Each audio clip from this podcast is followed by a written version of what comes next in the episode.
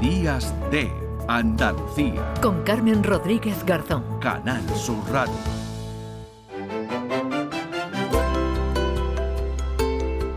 Nueve y 41 minutos, estamos en la Semana Europea de la Movilidad. Este pasado viernes se celebraba el Día Sin Coche, que desde luego, tal y como está el precio de la gasolina y del gasoil, es mejor en muchos casos dejarlo en casa si se puede. El tema de esta Semana Europea de la Movilidad es la eficiencia energética. El lema Combina y Muévete tiene como objetivo sensibilizar a la sociedad sobre los beneficios de sumarse al transporte sostenible. Una Semana Europea de la Movilidad a la que se han sumado también desde las eh, franquicias de los eh, talleres Midas. Francisco Mariño, franquiciado de Midas en Sevilla. Hola Francisco, ¿qué tal? Muy buenos días.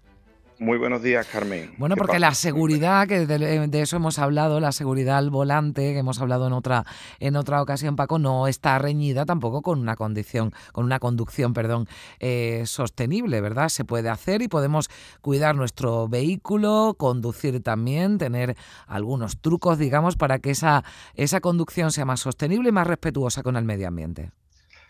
Claro que sí, Carmen. Eh, volvemos a lo mismo. una conducción eficiente, si nosotros eh, llevamos, en mira señalamos cuatro, cuatro puntos, ¿vale? Que es el ahorro de combustible, por supuesto, que un ahorro de combustible si nosotros el vehículo le hacemos sus revisiones correctas, como podemos tener nosotros en, mira, ese vehículo va a funcionar eh, con los neumáticos de supresión, con unas bujías o un cambio de aceite en su tiempo y en su momento. ¿Eso qué va a hacer? Pues eso va a hacer que eh, simplemente un neumático que esté eh, bajo de presión, cosa que se mira en la revisión, ¿vale? Eh, el rozamiento que hace con, el asfalto es mucho mayor.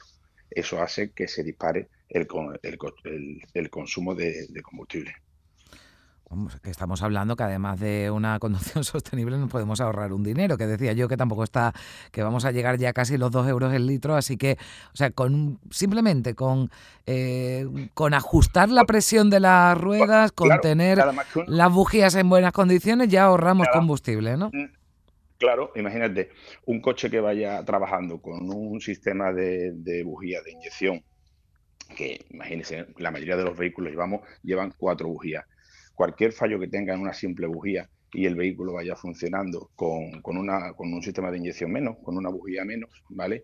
¿Qué es lo que va a ocurrir? Nosotros a ese coche le vamos a pedir para ir a una velocidad. Cuando trabaja con, con, con, con al 75% en vez de al 100% del coche, el coche, ¿qué es lo que hace? Pues el consumo se dispara.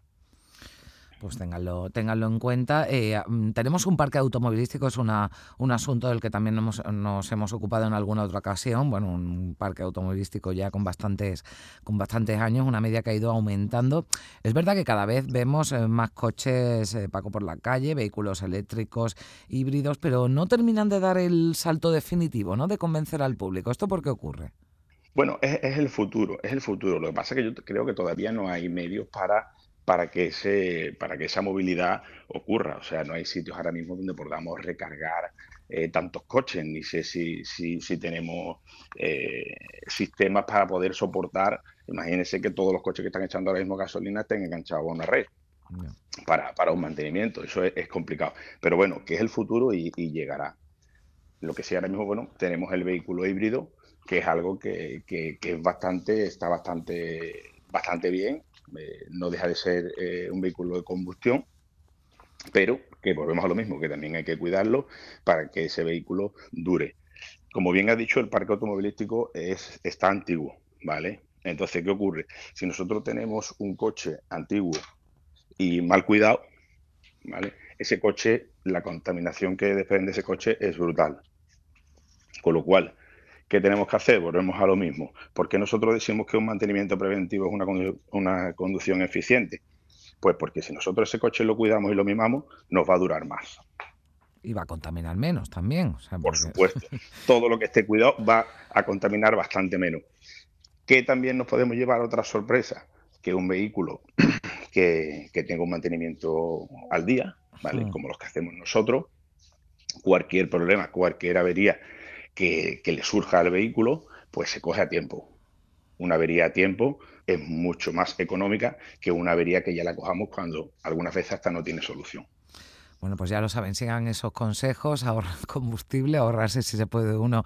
Hombre, pues si una avería igual no podemos evitar que la tenga, pero si eh, nada más que la detectemos, ¿no? Digamos, sí, se, puede evitar con un buen mantenimiento. Se puede prevenir, se puede prevenir, se puede prevenir. Mira, el mismo ejemplo que te he puesto ahora mismo de, de, una bujía, simplemente si eso lo dejamos, lo dejamos a la larga en el tiempo, independientemente de la contaminación brutal que, eso, que eso desprende, es, eh, eh, es muy probable que el motor lo acabe dañando.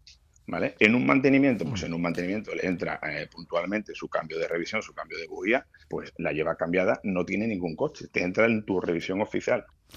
pues ya lo saben, eh, cuiden su vehículo, que estarán cuidando también, eh, se estarán cuidando ustedes y estarán cuidando al medio ambiente y a su bolsillo. Francisco Mariño, franquiciado de Midas en Sevilla. Gracias por estar con nosotros. Un saludo.